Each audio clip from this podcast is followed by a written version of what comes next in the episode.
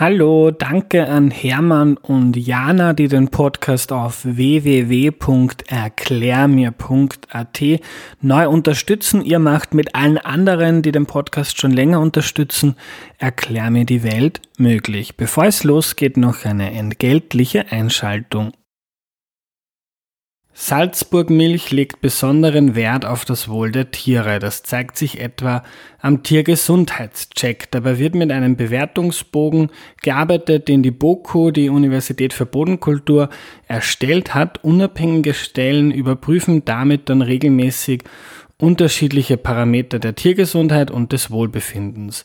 Sie überzeugen sich davon, dass es den Kühen auf den kleinstrukturierten Familienbauernhöfen, die Salzburg Milch beliefern, gut geht und die Milch dieser Kühe verarbeitet Salzburg Milch zu verschiedenen Premium-Milch- und Käseprodukten, die auch zum Teil in ganz Österreich erhältlich sind.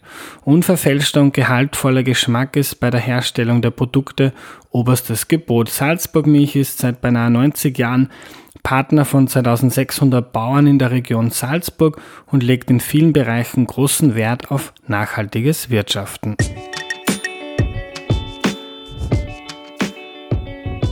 Hallo, ich bin der Andreas und das ist Erklär mir die Welt, der Podcast, mit dem du die Welt jede Woche ein bisschen besser verstehen sollst. Heute geht es um Konflikte und wie man mit ihnen am besten umgeht und therapieren wird uns Katharina Henz. Hallo. Hallo. Katharina, bevor wir loslegen, stell dich doch bitte noch kurz vor. Also mein Name ist Katharina Henz, ich bin systemische Familientherapeutin. Was das genau ist, vielleicht dazu später noch ein bisschen mehr. Ich habe eine psychotherapeutische Praxis in Wien und freue mich schon auf unser Gespräch, Andreas. Fein, ich fange ganz allgemein an. Warum streiten wir eigentlich miteinander? Naja, ein Konflikt ist von der Evolution her gesehen eigentlich was Gutes, weil es nichts anderes bedeutet, dass das zwei Menschen unterschiedlicher Meinung sind. Und äh, wären Menschen nicht ab und zu unterschiedlicher Meinung, dann wird ja auch nichts Neues in die Welt kommen, keine Innovation. Also wenn immer alle derselben Meinung wären, dann wäre man wahrscheinlich recht friedlich und harmonisch aber es wird sich überhaupt nichts tun, bewegen, verändern, verbessern. Wir hätten sowas wie Zivilisation wahrscheinlich nie herausgebildet. Mhm. Aber so, wenn jetzt der durchschnittliche Hörer, die durchschnittliche Hörerin an Konflikte denkt, denkt man wahrscheinlich eher an, an mühsame Streitereien mit, dem, mit der Partnerin, mit den Eltern, mit Freunden. Genau. Aber es gilt das gleiche Prinzip. Man ist uneins. Es gibt sozusagen drei Sorten von Konflikten. Das eine ist sowas wie ein Sachkonflikt. Also ähm, wir sind uns uneins äh, bei der Lösung. Wir haben möglicherweise sogar dieselbe Idee, was rauskommen soll, aber ich habe eine vollkommen andere Fantasie, wie wir dorthin kommen als du. Aha. Und dann gibt es Beziehungskonflikte. Äh, ich fühle mich von dir verletzt oder ignoriert oder habe das Gefühl, du bist gemein oder ungerecht. Äh, das lässt sich schon ein bisschen schwieriger lösen, weil man nicht mehr auf der Sachebene bleiben kann, sondern mhm. über Emotionen reden muss. Und die dritte und wahrscheinlich schwierigste Sorte von Konflikt sind Kulturkonflikte, weil da geht es um Weltbilder. Und wenn ich ähm, das Gefühl habe, die Welt schaut so aus und du sagst, die Welt ist ganz anders, dann wird es ganz schwierig, da einen gemeinsamen Nenner zu finden. Und mit, Kultur, mit Kulturkonflikten meinst du wahrscheinlich nicht nur, äh, ich bin in der arabischen Welt aufgewachsen und du in der mitteleuropäischen, sondern das ist auch ein Mensch in Österreich hat dieses Weltbild, die funktioniert genau. so, der andere ein ganz anderes.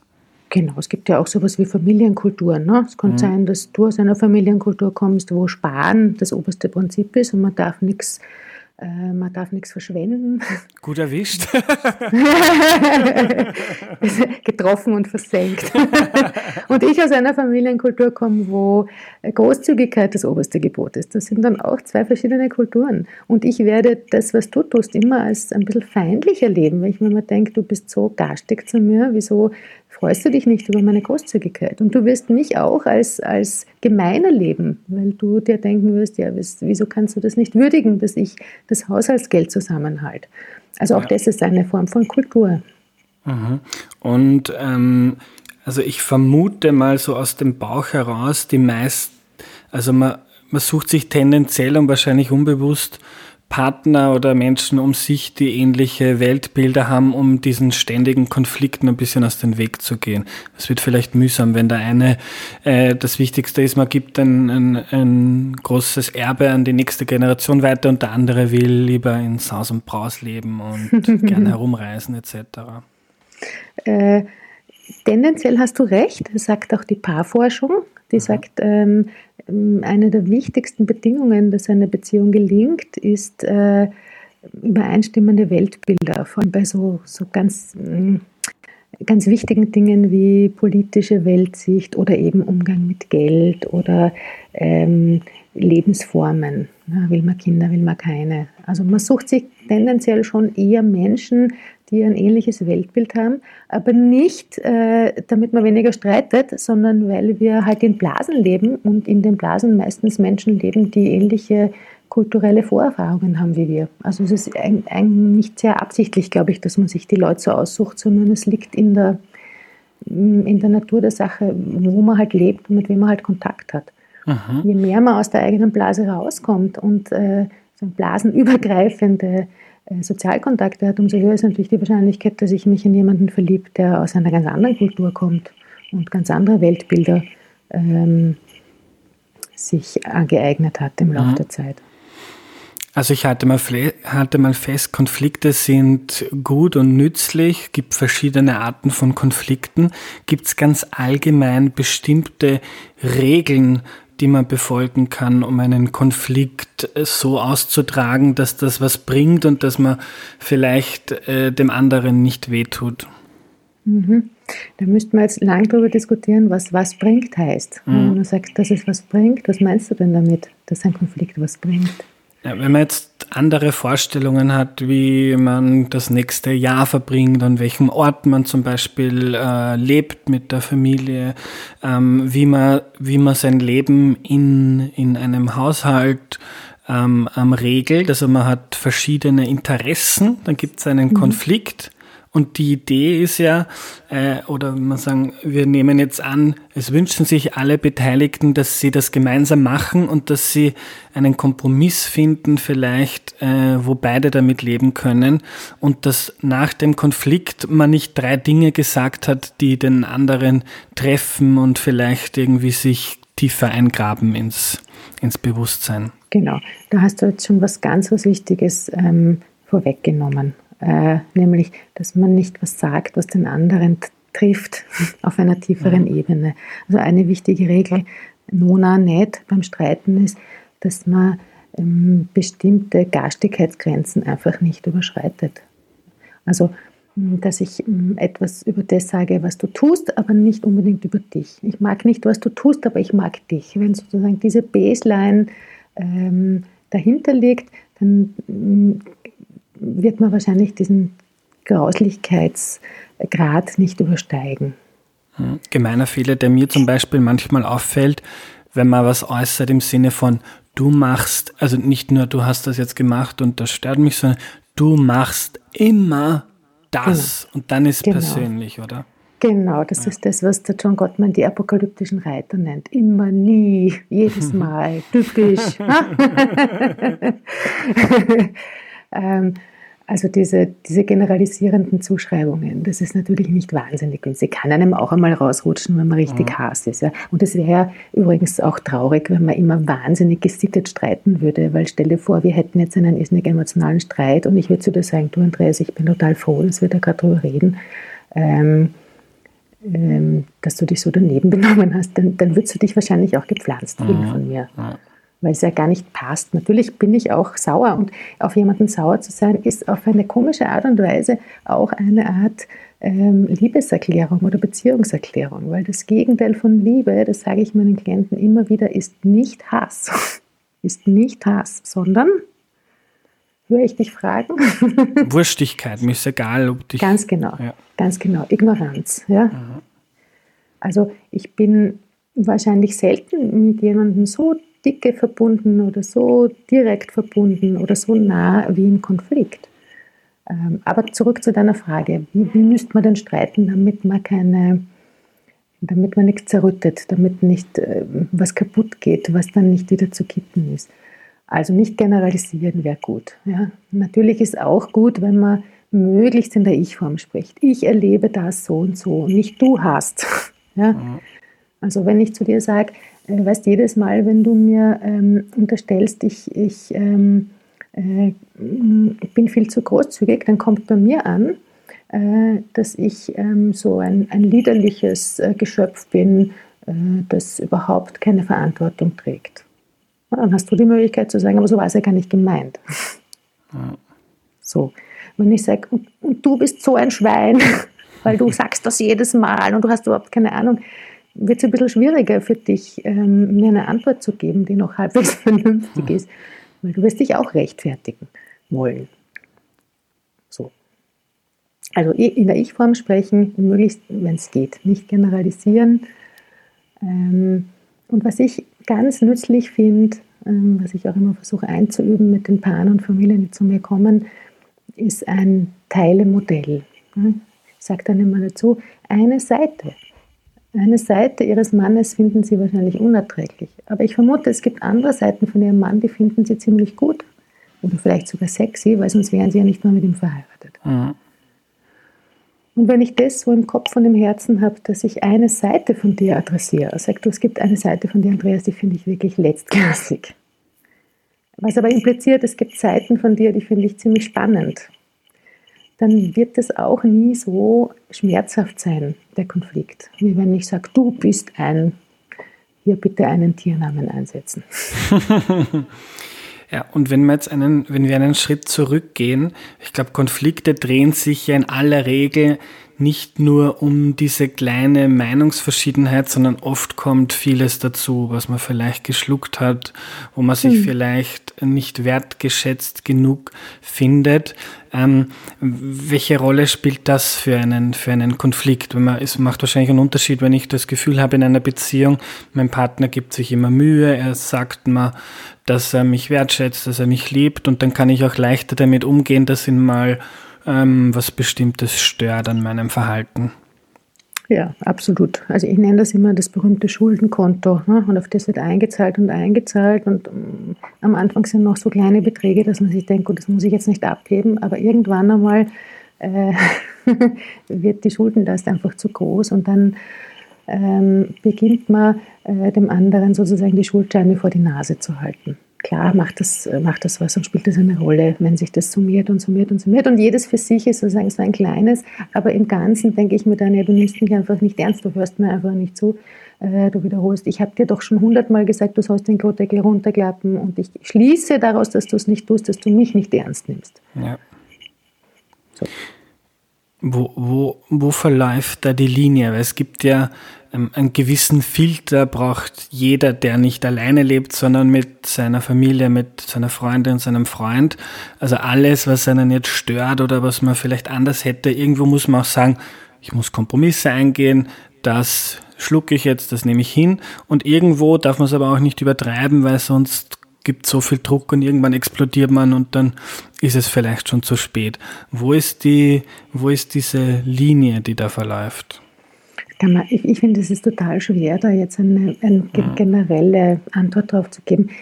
Was ich mache, ist, wenn Paare oder Familien oder Einzelne, die über Beziehungsprobleme klagen, zu mir kommen, ähm, ich lasse die, ich nenne das skalieren, ne? auf einer Skala von 0 bis 10 sage ich, wenn es sowas gäbe wie eine Waage für Wohlwollen und 0 ist gar kein Wohlwollen und 10 ist maximales Wohlwollen wo schätzen Sie denn Ihr aktuelles Wohlwollen ein? Und es zeigt sich fast immer, wenn das Wohlwollen über 5 ist, also zumindest 5,1, dann ist man bereit, viel mehr Kompromisse einzugehen und toleranter zu sein. Wenn das Wohlwollen, Wohlwollen, schon sehr heißt, gering ist, Wohlwollen heißt, äh, dass ich dem anderen grundsätzlich unterstelle, dass, es, dass er es nicht auf mich abgesehen hat. Mhm.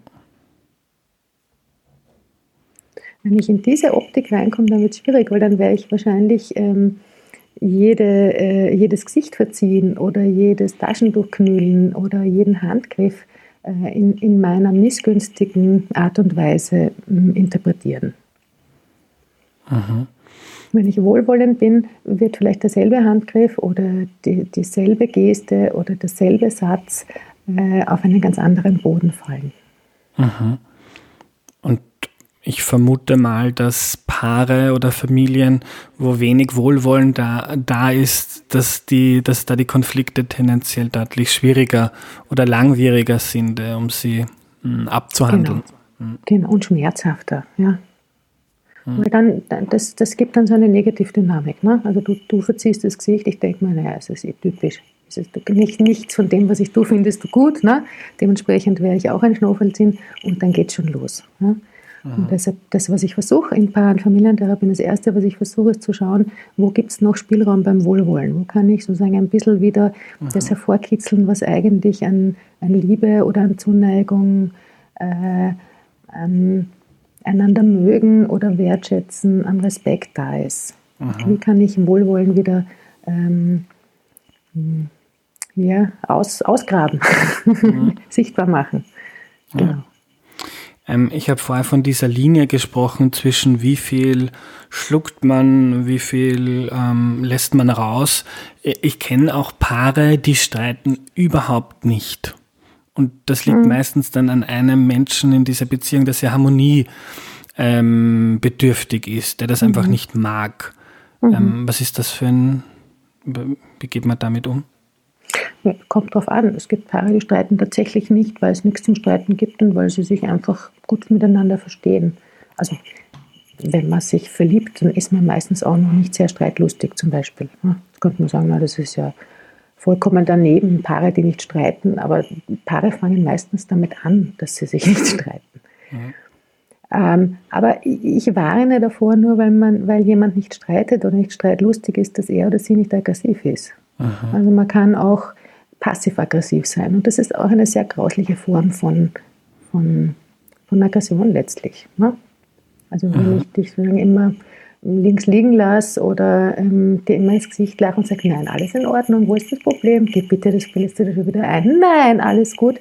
Dann wirst du irgendwann einmal auch wirklich sauer werden auf mich. Und ich kann aber sagen, ich könnte meine Hände in Unschuld waschen und sagen, das ist immer du bist der Streithansel, ich habe nichts gemacht. Also es ist eine sehr aggressive Form. Äh, Konflikte zu führen. Sie ist halt leise und nicht laut, aber ja. deshalb um nichts weniger aggressiv oder garstig. Glaubst du, dass sich in einer Beziehung immer die Balance halten muss, wer jetzt wie viel einsteckt? Oder kann es auch sein, dass zum Beispiel die, die Partnerin ist quasi Buddha in Person so ausgeglichen, ähm, dass sie viel, also viele, keine, manche Kommentare, die vielleicht jemanden anderen verrückt machen würden, die hält das einfach aus und das ist okay und dann gibt es keinen Streit. Ist das, ist das auch eine Möglichkeit? Sicher ist das eine Möglichkeit, mhm. aber dann muss man schon eine relativ reife Persönlichkeit haben, um ähm, sehr schnell bei einem Anwurf oder einem Angriff von außen äh, im inneren Filtersystem zu dem Punkt zu kommen, wo man sagt, das hat ja mit mir nichts zu tun, das muss ich nicht persönlich nehmen. Also ich glaube, dass das eine schwierige Übung ist, da braucht man wahrscheinlich auch Selbsterfahrung dazu oder muss sich sehr mit sich selber und der eigenen Persönlichkeit beschäftigt haben. Ähm, das ist was für Profis, würde ich sagen ähm, die, die, dem Durchschnitt kann ich das ins Stammbuch schreiben oder ich kann Ihnen tolle Selbsthilfebücher in die Hand drücken oder Leitlinien. Aber das ist, äh, ich sage immer, das ist simple but not easy. Ja? Das sagt sich so leicht. Aber es ist ganz schön schwierig, Dinge nicht persönlich zu nehmen. Ganz schön schwierig. Wie, wir wie, haben alle. Hm? Wie kommt man dahin, idealerweise, wenn man, also was du jetzt beschrieben hast, das würde ich eigentlich als anzustreben, das Ideal für meine persönliche Entwicklung beschreiben. Ja. Wie kommt man dahin? Ja. Naja, ich bin Psychotherapeutin. Ein Weg, wie man da hinkommt, ist durch Selbsterfahrung, indem man sich das gönnt, dass man zu einem Psychotherapeuten, einer Psychotherapeutin geht und ein bisschen die eigene Lebensgeschichte sich anschaut, wo sind, ich nenne es immer, wo sind meine vulnerablen Zonen, also wo sind meine Auerzonen. Mhm. Was, was triggert mich? Wo tut es mir weh? Und dann kann man dort weitergehen und sagen, wieso tut mir das weh? Was ist denn das? Und es zeigt sich, das ist bei Paaren manchmal sehr schön zu beobachten oder interessant zu beobachten. Schön ist es für die Paare weniger, äh, dass meistens Partner X mit seinem Verhalten genau in die vulnerable Zone von Partner Y trifft und der entwickelt dann ein Schutzverhalten oder ein Reaktionsverhalten und das trifft dann wieder genau in die vulnerable Zone von Partner Y. Mhm. Also ein Beispiel.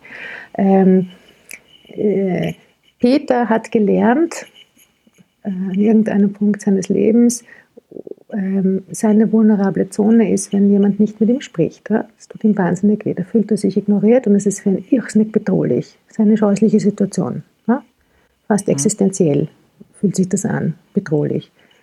Ähm, also hat er ein bestimmtes, ähm, äh, eine bestimmte Strategie entwickelt, wie er diese schierchen Gefühle, die da kommen, nämlich Angst und Ohnmacht und, äh, und so, äh, wie er die in den Griff kriegt.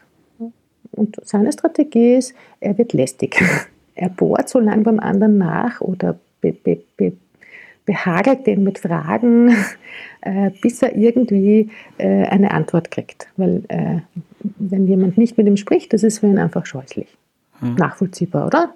So, jetzt kann es sein, dass Petra auf der anderen Seite eine vulnerable Zone hat, äh, die lautet, äh, wenn mich jemand so ähm, verbal überfordert und so auf mich eintrischt verbal, äh, das äh, halte ich überhaupt nicht gut aus.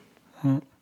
Ah, und meine äh, allerbeste Strategie, um mit diesen unangenehmen Gefühlen der Überforderung und Überflutung umzugehen, ist die kleine Auster. Ah, ich mache die kleine Auster, ich mache einfach zu, ich höre nichts mehr, ich schalte auf Durchzug. So, jetzt ist aber das genau das, was dem Peter so weh tut. Hm? Also wird er wieder äh, lästig sein und nachbohren, äh, vehement sein. Und Vehemenz ist wieder das, was die Petra so triggert, dann macht sie wieder die kleine Auster. Das ist nachvollziehbar. ja. Ja, genau. Jetzt habe ich ein bisschen den Faden verloren. Wie kamen wir denn dahin? Also, wie man, wie man an den Punkt kommt, dass man Dinge nicht persönlich nimmt. Genau. Und jetzt kann ich mir, wenn ich die Petra bin zum Beispiel, kann ich mir in der Selbsterfahrung anschauen, woher kommt denn das? Dass, ähm, dass ich, wenn jemand so vehement ist verbal und so laut wird, dass ich mich da so eingeschüchtert fühle oder so verängstigt fühle, dass ich in die kleine Auster gehe. Ne? Das kann ich mit Hilfe der Psychotherapie herausfinden. Ne? Das hat was vielleicht mit, meinem, mit meiner Ursprungsfamilie zu tun. Ah, mein Papa, der hat das auch immer gemacht und das war für mich grauenhaft als Kind oder was weiß ich, ja, je nachdem. Jeder hat da so seine, das ist wieder sehr klischeehaft, aber ja. weißt du, was ich meine? Ja, ja. Genau. Und dann kann ich äh, verstehen, dass, äh, dass es Trigger gibt, aber die Trigger müssen ähm, sagen, das ist nichts, was der andere absichtlich macht, um mich zu treffen. Das ist so, wie wenn ich eine Erdbeerallergie habe, dann kann ich auch nicht dem Erdbeerverkäufer unterstellen, dass er ein Giftmörder ist. so. Aber ich kann verstehen, dass Erdbeeren mir nicht gut tun. Ich kann vielleicht auch verstehen, wo es herkommt. Aber ich muss es nicht persönlich nehmen, dass mir jemand ähm, ein Schachtel Erdbeeren anbietet. Ja. Ich kann das nur, ich kann das nur aus eigener Erfahrung bestätigen. Ich mache seit erst eineinhalb Monaten jetzt eine Therapie und das ist, eröffnet ganz neue Felder und Fenster. Ähm, was, was, was mir noch bekannt ist, ist dieses Phänomen, dass man bei anderen Menschen Dinge findet, die einen besonders stören, die man aber vielleicht gerade an sich eigentlich nicht mag.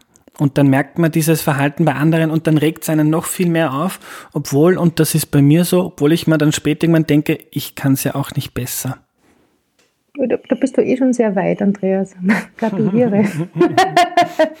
Toll. ja, das nennt man blinden Fleck. und den haben wir alle. Den hat jeder von uns. Wir glauben alle, dass wir in gewissen Bereichen unglaublich punkten oder toll sind und uns da überschätzen wir uns furchtbar und sind, sind wir vielleicht in Wirklichkeit furchtbar verletzlich, würden das aber so nicht sehen.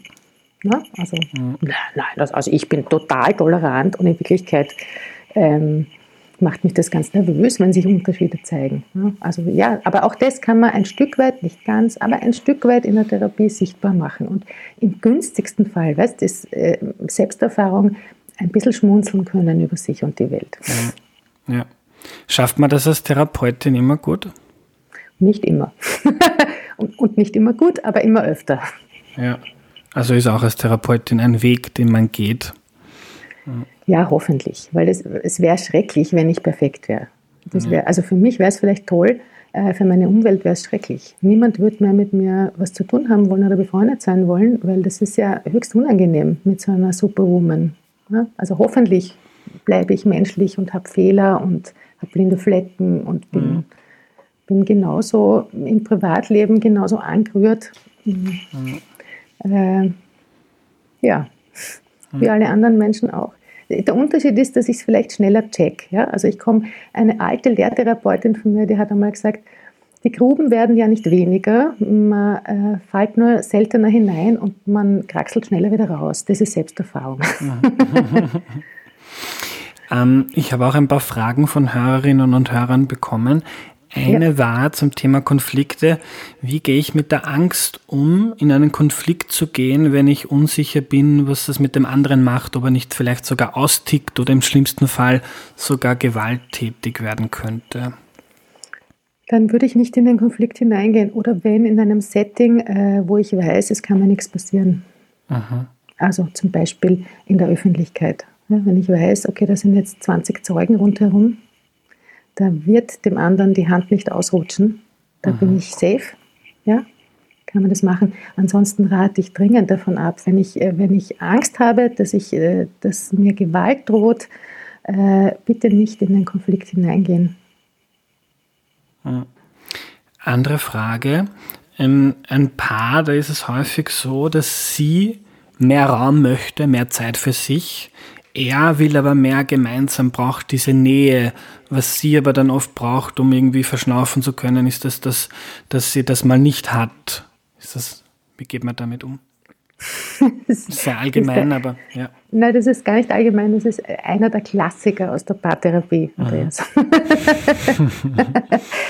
Äh, und das ist, man kann das auch sozusagen, in meiner Sprache heißt das normalisieren. Man kann das auch mit ein bisschen Geschmunzeln, kann man sagen, ja, das ist doch normal, dass nicht jeder das gleiche Nähe-Distanz-Bedürfnis hat. Mhm. Oder dass nicht jeder die gleiche Nähe-Distanz-Regulierung hat, wie das in meiner Sprache heißt. Das ist doch normal dann ist es, äh, dann ist es schon nicht mehr so wild oder ist es nicht mehr so ein Wahnsinnsunterschied, auf den man dauernd hinschaut, wie das Kaninchen auf die Schlange, sondern dann kann man sagen, ja, es ist halt so, da sind wir unterschiedlich gestrickt. Mhm. Schauen wir damit umgehen. Weißt du, ich sage den Paaren, die zu mir kommen, immer, ähm, und das ist, ist eine, habe nicht ich erfunden, das ist eine alte Weisheit aus der Paarforschung. Jedes Paar hat hm, ein Lieblingsproblem. Ja, ich nenne das immer ein stinkendes altes Haustier. Jedes Paar hat das. Und die Paare haben das von Anfang an der Beziehung bis zum Ende der Beziehung. Und wenn sie 103 werden und 80 Jahre zusammen waren, dann ist es nach 80 Jahren immer noch dasselbe stinkende alte Haustier. Das ist so. Ja? Und Nähe-Distanz-Regulierung ist ein sehr, sehr, sehr beliebtes Haustier bei Paaren. Ja?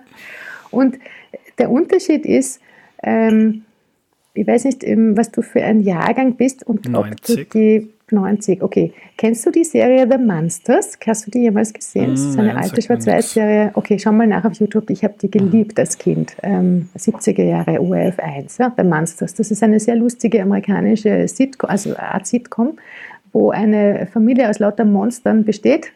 Äh, nur ein Familienmitglied ist ein Mensch. Die wird immer so ein bisschen schief angeschaut, weil sie die Arme, sie ist halt nur ein Mensch. Und die leben in dieser verwitterten alten Villa und, äh, und karikieren diesen American Way of Life. Ja? Die mhm. Mutter Lily Munster ist eine, ist eine Vampirlady und der Vater Herman Munster ist ein Frankenstein und so. Also es ist irgendwie eine sehr, ähm, sehr lustige Serie. Äh, die haben ein Haustier, die Munsters, nämlich Spot. Und Spot ist ein Drache. Und Spot the Dragon lebt unter der Kellertreppe. Und ab und zu geht die Kellertreppe auf und rah, Spot the Dragon, den man nie sieht, man hört ihn immer nur und sieht das mhm. Feuer, äh, spuckt raus.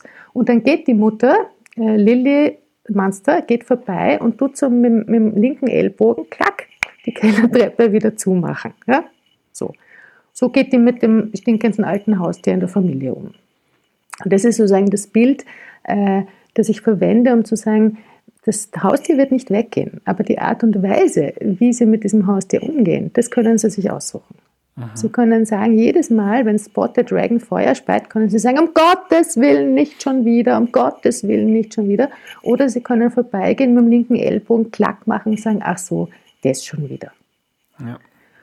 Und ähm, bei einem Nähe-Distanz-Konflikt, der wird nicht weggehen, weil die, die Bauart der beiden handelnden Personen wird sich nicht verändern. Übrigens, das ist äh, vollkommen wurscht, ob hetero oder homosexuelle Paare. Ja. Äh, vielleicht um das auch nochmal ins Spiel zu bringen, ne? weil damit wir hier keine so, so Mann-Frau-Klischees erzeugen.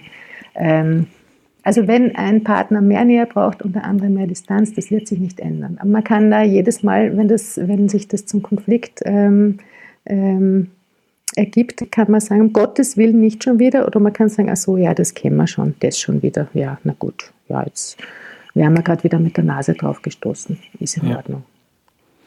Zum Ende ähm, noch kurz zu Corona. Wir haben es jetzt geschafft, fast eine halbe Stunde zu sprechen, ohne dieses Wort zu benutzen, was für sich schon so schon sehr schön ist, finde ich. Äh, aber gerade was, was Konflikte jetzt äh, in Zeiten betrifft, wo man dazu gezwungen ist, auf engstem Raum miteinander zu leben, weil man einfach nicht ins Kaffeehaus oder zu den Freunden oder Bekannten kann. Hast du da ähm, Tipps für diese Sondersituation im Moment? Also was für Tipps meinst du denn? Weil ich glaube, es ist ja ein Unterschied, ob ein Paar zusammenlebt, das dann vor einem halben Jahr zusammengezogen ist, oder eine Familie mit einem Dreijährigen, einem Fünfjährigen und beide machen Homeoffice. Genau, bleiben wir also. mal bei dem Paar, weil wir jetzt sehr viel über Paarbeziehung gesprochen haben. Mhm. Tipps bezüglich, wie man sich nicht äh, total auf die Socken geht, genau. oder? genau. ja, okay. Äh, du, ich, es ist irrsinnig banal, was ich dir jetzt sagen mhm. werde. Es wird dich vielleicht ein bisschen enttäuschen, aber auf der Metaebene darüber reden. Und was heißt auf der Metaebene nicht sozusagen ähm, sich an dem Konflikt, der sich gerade entzündet, äh, drüber reden, im Sinne von, äh, äh, wer hat den Müll runtergetragen oder wer nicht. Das wäre mhm. sozusagen Ebene 1 und Ebene 2 wäre grundsätzlich drüber reden. Mhm. So mit der Vogelperspektive. Ja. Und das vielleicht äh, einmal in der Woche absichtlich. Ja? Zu sagen, auch, auch wenn es gar keinen äußeren Anlass gibt, aber jeden Donnerstag um 17 Uhr setzen wir uns eine halbe Stunde zusammen und überlegen miteinander, was, ist, was läuft eigentlich gerade gut, was ist verbesserbar oder wäre verbesserbar und was muss dringend verändert werden. Aha. Und ähm, bei den Dingen, die, also wie nach so einem Ampelsystem, ne? was ist grün, was ist gelb und was ist rot. Und wenn da, da, wo es rot ist, wo wir dringend was verändern müssen, tun wir mal Ideen sammeln, was könnte man denn verändern. Mhm. Äh, genau. Und für die Dinge, die grün sind, könnten wir uns auch gegenseitig herzlich beglückwünschen und einander auch vielleicht Dank und Respekt zollen dafür, dass wir uns so bemühen, miteinander und umeinander. Äh, das, ist, das ist sehr banal. Mhm. Äh, aber ähm, diese berühmte Metaebene, also der, der gemeinsame Blick äh, von oben oder von außen, äh, der kann, äh, kann schon ganz viel. Aha. Wenn wir auf die individuelle Ebene kommen, ich glaube, vielen Menschen fällt es schwer, dass Strukturen jetzt sehr spontan weggefallen sind, die man sich zurechtgelegt hat, damit es einem gut geht. Ob das jetzt ist, man sitzt sich ins Kaffeehaus oder man muss jeden Tag aufstehen, um ins Büro zu fahren oder in die äh, in die Firma. Ähm, hast du da Ratschläge, wie man jetzt, das dauert jetzt noch mal mindestens bis Ende April, diese Ausgangsbeschränkungen, wie man da durchkommt, ohne dass es einem mh, hm, zu schlecht geht oder schlecht geht? Hm. Also schlecht gehen, finde ich, darf es einem. Ja, mhm. Es ist eine Krisensituation. Mir geht es auch manchmal schlecht. Und da geniere ich mich auch nicht dafür. Das ist mhm. halt so. Und eben, Weißt, ich, ich, ich scheue mich, diese Frage mit so einem generellen, gescheiten Statement abzufackeln, weil jeder Mensch ist anders. Und für manche Menschen mh, hm, ist es ganz gut, wenn die sofort eine Ersatzstruktur sich basteln und sagen, okay, dafür gehe ich jeden Tag um 8 Uhr früh joggen und jeden Tag um 10 wasche ich die Wäsche und jeden Tag um 2 rufe ich meine Mama an. Und für manche ist das super, für manche ist das gar nichts. Mhm. Äh, was ich allgemein, ich würde dazu ermutigen, dass man sich traut, das eigene Format zu finden. Und wenn das eigene Format heißt, drei von sieben Tagen in der Woche kugel ich im Bett herum und mache äh, Netflix-Bingen und es tut mir gut, mhm. dann ist das in der Krise auch erlaubt, weil das Wesen der Krise ist, dass man noch nicht weiß, wie es ausgeht und dass man einfach jeden Tag in der Früh aufsteht und neu entscheidet, was tut mir heute gut und was tut mir heute gut und was tut mir heute gut. Mhm. Ich hätte am Ende noch drei ähm, sehr individuelle Fragen von Hörerinnen. Vielleicht können wir kurz darauf eingehen, wenn du sagst, das macht jetzt keinen Sinn, ohne den Kontext zu kennen, da was zu sagen, dann ist auch kein Problem. Eine Hörerin hat mir geschrieben, sie lebt alleine, ist Single und ihr geht diese Nähe und Berührung ab, die sie sonst in Nicht-Corona-Zeiten hat. Wie kann sie das ersetzen? Hm. Ja, ist schwierig. Das ist auch schwierig. Mhm. Ähm, weil ähm, WhatsApp oder, oder FaceTime oder Skype oder so ist gut, aber natürlich nur ein, ein Ersatz, weil man mhm. keine, keine wirkliche Nähe, äh, also physische Nähe erzeugt. Aber ähm, aus der Traumatherapie wissen wir, ähm, dass ähm, Berührung, Haut-auf-Haut-Berührung, eine sehr beruhigende Wirkung hat und interessanterweise auch, wenn ich mich selber berühre. Aha. Das heißt, ähm, versuch mal dich selber zu streicheln äh, ja? oder dich selber zu umarmen äh, und schau mal, was das für einen Effekt hat auf deine Seele. Also einer, äh, einer der, der Standardinterventionen bei Traumaklientinnen, die sogenannte Flashbacks haben, also scheußliche Bilder, die, die, so rein, die sich so reinpfeffern, ohne dass man sie haben will, ist das sogenannte Butterfly Hack, also die Schmetterlingsumarmung. Da raten wir den Klientinnen äh, mit der rechten Hand äh, den linken Oberarm und mit der linken Hand den rechten Oberarm zu halten, ja, festzuhalten also sich selber zunächst mal so eine stabile Umarmung zu ermöglichen und dann ganz schnell äh, getaktet links, rechts, links, rechts, links, rechts, links, rechts äh, zu klopfen. Machst du das gerade? ja? Also so wie ein Schmetterling, links, rechts, links, rechts. Ja? Genau. Äh, das hat sozusagen den doppelt guten Effekt. Der eine Effekt ist dieses Haut auf Haut, auch wenn es nur meine eigene Hand auf meiner eigenen Haut ist, aber es funktioniert trotzdem. Nicht so gut, wie wenn es ein anderer tut, aber auch.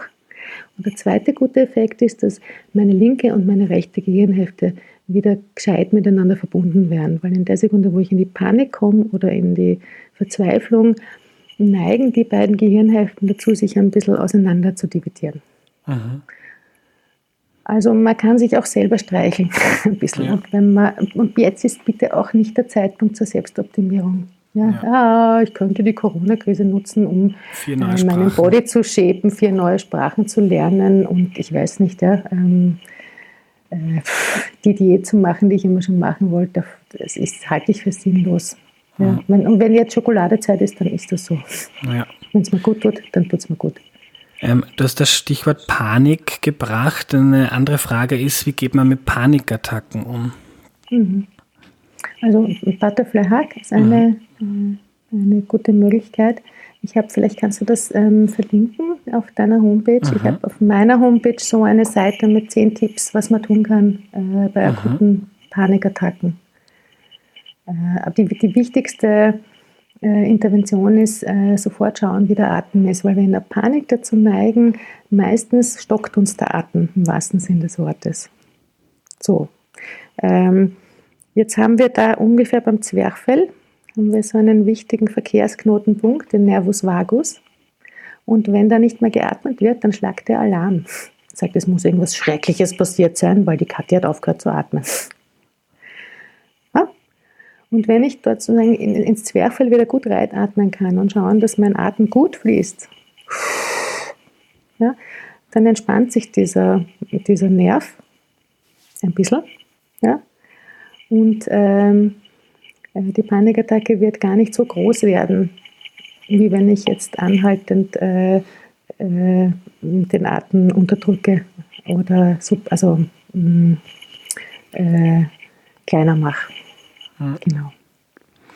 Ähm, letzte Hörerfrage. Ähm, eine Hörerin ist jetzt ganz kurz nach ihrer Trennung, ist diese Ausgangs, sind diese Ausgangsbeschränkungen ähm, verkündet worden. Mhm. Ist vielleicht besonders schwierig. Ähm, was kann man da machen? Ja, also wenn sie es gar nicht aushält ja, und es fällt ihr die Decke auf den Kopf und sie ist ganz verzweifelt, es gibt ähm, eine Menge telefonischer Hilfsangebote, psychologische, psychotherapeutische Hilfsangebote wo man anrufen kann, wo man, wo man mal gratis einfach reden kann. Aha. Und wo man dann, wo einem im Fall der Fälle auch, wo man weitervermittelt wird, ähm, einen Psychologen, an eine Psychotherapeutin, eben lieber einmal zu oft anrufen als einmal zu wenig. Da sitzen Profis am Telefon, äh, es ist anonym, das macht es auch nochmal ein bisschen einfacher und man kann sich so zumindest mal alles von der Seele reden. Aha. Wo findet man das? Ähm, also wenn du Psychotherapie, Helpline, Corona googelst, vermute ich mal, äh, auf, auf, Rat auf Draht zum Beispiel ist so eine Möglichkeit. Das hat der ÖBVB, der österreichische Bundesverband für Psychotherapie, hat eine Hotline jetzt ganz neu aufgelegt. Äh, der österreichische Psychologenverband hat eine Hotline aufgelegt. Äh, schau mal, ob du da, wenn du so ein bisschen zusammen googelst, ob du das auch mhm. verlinken kannst auf der ja. Homepage. Letzte Frage. Ähm, wir haben darüber gesprochen, wie man besonders gut mit so Konflikten umgehen kann, indem man ähm, irgendwie die, die Reise zu sich selbst wagt oder diese persönliche Ausgeglichenheit findet. Hast du mhm. für diesen Weg, das jetzt gesagt, Therapie, Selbsterfahrung ist ein wichtiger, ein, eine wichtige Möglichkeit. Gibt es da auch gute Bücher oder vielleicht sogar Podcasts zu dem Thema? Also ich bin noch nicht so tief eingetaucht in die Podcast-Welt, muss ich dir sagen. Das weiß ich nicht. Und ich glaube, unter uns gesagt, also das Buch würde ich gern schreiben und viel Geld verdienen, aber ich fürchte, Selbsterfahrung kann man sich nicht erlesen, das muss man erleben. Aha. Okay, aber dir, fallen, dir fallen keine, keine. Und Selbsterfahrung also, ist für dich immer definiert die betreute äh, äh, die betreute Interaktion mit einem professionell ich ausgebildeten. Also ich glaube schon, ich glaube schon, dass es nein, nicht unbedingt ein professionell ausgebildeter, aber zumindest brauche ich ein Echo, weil sonst, oder einen Spiegel, weil sonst werde ich meinen blinden Fleck nicht sehen. Aha. Äh, aber was ich grundsätzlich und immer wunderbar finde, um ein bisschen zu verstehen, wie wir unsere Realitäten konstruieren, ist, wie wirklich ist die Wirklichkeit von Paul Watzlawick. Aha weil man da so schön ähm, nachlesen kann, wie, wie wir ticken, wir Menschleins. Wie wir sagen, ähm, kennst du das Buch? Nein, sagt man nicht. Okay. Gibt es ein, eine wunderbare Anekdote aus diesem Buch ist, äh, ähm, gab in, den, in, Amerika, ich glaube der 60er Jahre, haben sie so ein Experiment gemacht, da haben sie Menschen vor Bildschirme gesetzt und haben ihnen willkürliche Zahlenreihen in diese Bildschirme hineingespeist. Ja? Also einfach Zahlenreihen, die wie dem Lotto, von der Lottofee gezogen waren. Man hat die Menschen gebeten, ähm, herauszufinden, welche Struktur hinter diesen Zahlen reinsteckt. Mhm. Also ein bisschen gemein, weil, äh, weil die haben ja nicht gewusst, äh, dass die Zahlen rein zufällig sind, aber so war das Experiment aufgebaut. Und das Interessante war, 80 Prozent der Probanden und Probandinnen haben tatsächlich eine äh, Lösung entdeckt. Die haben eine Formel gefunden, äh, sagen die, die, die große äh, Formel, nach welchem Prinzip diese ganz zufälligen Zahlen geordnet sind. Mhm. Das ist jetzt noch nicht so außergewöhnlich. Außergewöhnlich ist, dass man das Experiment dann aufgedeckt hat. Man hat den Menschen gesagt, also das war nur ein Schnee, äh, das sind zufällige Zahlen rein und jetzt wird es interessant, weil immer noch mehr als die Hälfte gesagt hat, ja, ja, das mag schon sein, aber ich habe es wirklich rausgefunden. ich habe trotzdem recht. Ja? Also was wir tun, ähm, sagt der Paul Watzlawick, wir interpunktieren. Wir versuchen immer einen Sinn in die Welt zu bringen. Egal was passiert, wir versuchen immer zu sagen, nein, das ist kein Chaos, das macht Sinn. Und ich finde, da stecken so ein paar wunderbare Beispiele drin, wie wir ticken, wir Menschen, und wie, wie relativ unsere Annahmen sind. Hm. Und wie, wie, ja, wie, wir, wie wir wie Wirklichkeit konstruieren. Und das ist, glaube ich, ein wichtiger Teil der Selbsterfahrung. Wenn man versteht, dass man nicht äh, immer recht hat, sondern dass man einfach nur konstruiert, dann kommt man drauf, naja, vielleicht gibt es sowas wie die Wahrheit gar nicht, sondern es gibt halt sehr, sehr unterschiedliche Blickwinkel auf die Welt. Und dann kann man ein bisschen mehr schmunzeln und das ist doch auch schön. Ja. Vielleicht noch letzte Frage, wenn es jetzt einige interessiert, die noch nicht daran gedacht haben, was kostet denn eigentlich so im Schnitt eine, eine Psychotherapie? Mhm. Äh, also im Schnitt kostet eine Einheit zwischen 80 und 100 Euro. Man bekommt äh, bei Psychotherapie von den Krankenkassen, äh, also entweder es gibt Vollkassenplätze, die gibt es auch, gibt aber leider viel zu wenige in Österreich. Da zahlt die Krankenkasse die gesamte Therapie. Äh, wenn es keinen Vollkassenplatz gibt äh, oder wenn man das nicht will, dann kann man so wie bei einem Wahlarzt auch zu einem Wahlpsychotherapeuten gehen. Ich bin so eine Wahlpsychotherapeutin. Und dann bekommt man je nach Krankenkasse einen bestimmten Prozentsatz äh, oder einen bestimmten Anteil vielmehr äh, der Honorarnote zurückersetzt. Also zwischen 28 und 50 Euro ähm, bekommt man da von den Krankenkassen zurück. Wäre das deiner Meinung nach wünschenswert, dass das viel mehr etabliert ist, dass das Also man, man kriegt ja auch eine, eine, eine Physiotherapie, wenn man sich jetzt den Fuß bricht, ähm, dass das viel breiter wäre, dass man kostenlos ein gewisses Ausmaß an Therapie in Anspruch nehmen kann? Absolut. Aber ich, ich muss, jetzt muss ich auch von meinem Berufsstand ein bisschen sprechen. Die sind leider sehr schlechte Tarife für ähm, Vollkassentherapie. Also die Therapeuten bekommen sehr wenig Geld. Mhm. Nicht ungefähr das Hälfte, die Hälfte des Honorars, die man in der, Wahl, in der Wahlpraxis bekommt, bekommt man in der, für einen Vollkassenplatz, hat aber einen sehr hohen administrativen Aufwand. Also ich wäre dafür, dass die, äh, die Vollkassenplätze äh, großflächig erhöht werden, aber dass die Therapeuten noch einen, einen fairen äh. Honorarsatz dafür bekommen. Ja. Danke, Katharina. Sehr gerne, Andreas.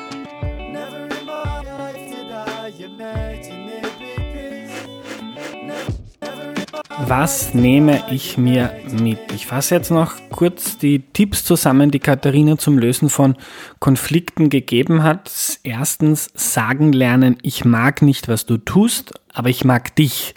Also Kritik konkret auf etwas beziehen und gleichzeitig äh, seine Wertschätzung zeigen. Zweitens in der Ich-Form bleiben, von den eigenen Gefühlen, Bedürfnissen sprechen, nicht von den Mängeln des anderen. Drittens nicht verallgemeinern, die apokalyptischen Reiter, also immer machst du das schon wieder, typisch, die Reiter im Stall lassen. Viertens mehrschichtig denken lernen, also den anderen in Teilen wahrnehmen wenn einem etwas nervt oder ärgert, dann ist das ein Teil und wichtig ist, im Sel selbst im Kopf zu behalten und auch dem anderen zu kommunizieren, dass man andere Teile der Person sehr schätzt und liebt. Wenn man sich selbst weiterentwickelt, dann profitiert davon auch eine Beziehung zu Eltern, Freunden oder dem Partner. Und schön fand ich, wie Katharina das Ziel formuliert hat, irgendwann über sich selbst und die Welt schmunzeln zu können. Und die Gruben im Leben werden nicht weniger, man fällt nur hoffentlich irgendwann seltener hinein und kommt schneller wieder heraus. Das war die heutige Folge. Wenn ihr öfters so etwas hören wollt, schreibt mir bitte also mehr zu Therapie oder Persönlichkeitsentwicklung, Verhalten und so weiter. Danke heute fürs Zuhören und bis zum nächsten Mal. Tschüss.